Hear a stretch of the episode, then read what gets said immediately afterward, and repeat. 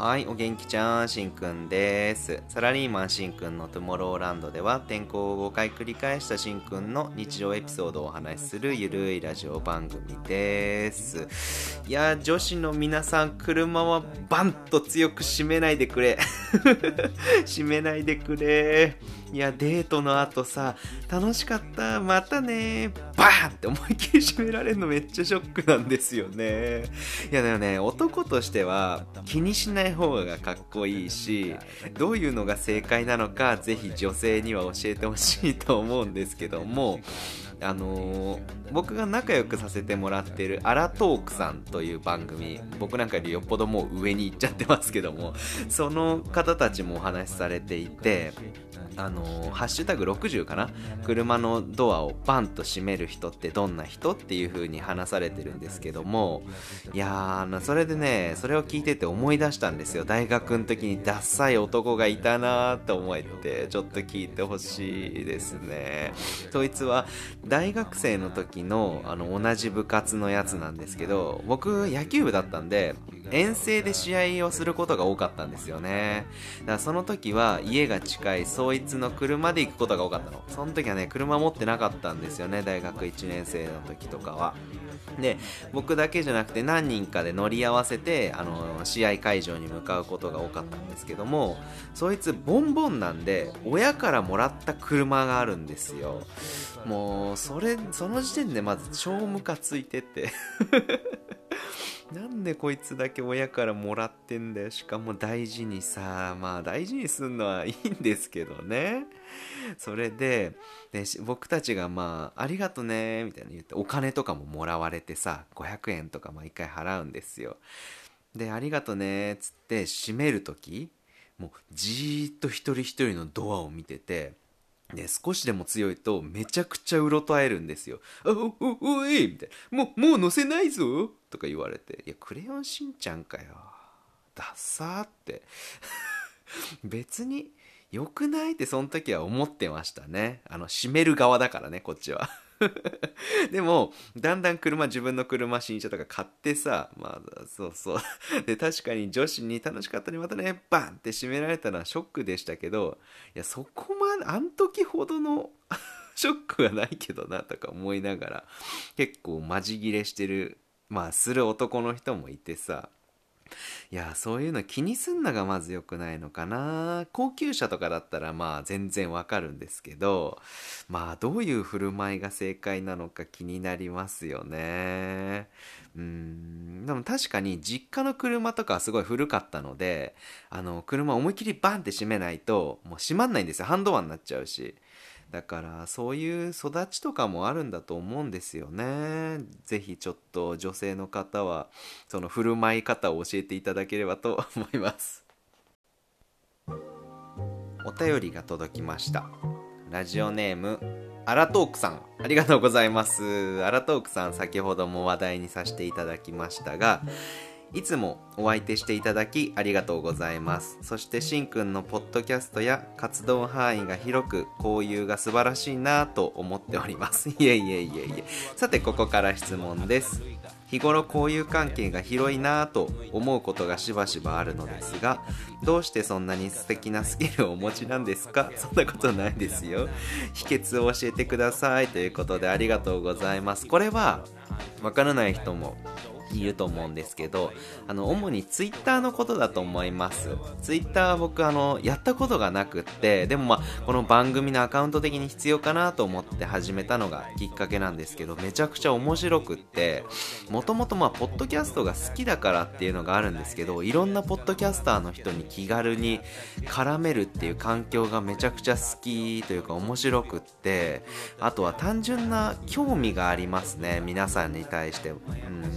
だから絡んじゃうっていうのがありますね。でポッドキャスターさんだけじゃなくてリスナーさんに対してもどんな人がうん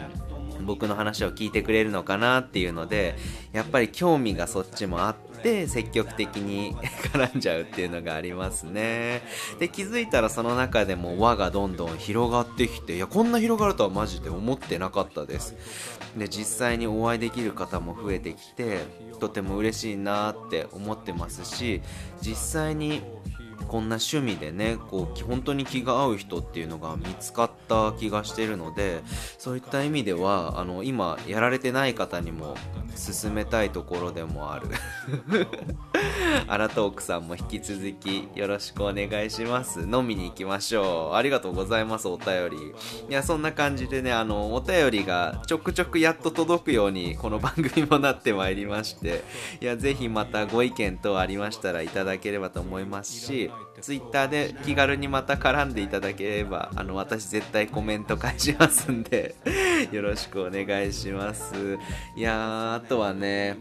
今計画はそんなにないんですけどもまだまだお会いしたい方とかもいたりうんなんかそういう壁はあんまり感じないというか皆さんねあのー、そういうのがいいですね。僕も壁を作る気はないですけどもまあ、ちょっとあれかな。あの大学生とかとは どうなるかな話せるかな。ちょっと自信がないですけども。でもまあこれからも壁を作らず話していきたいと思います。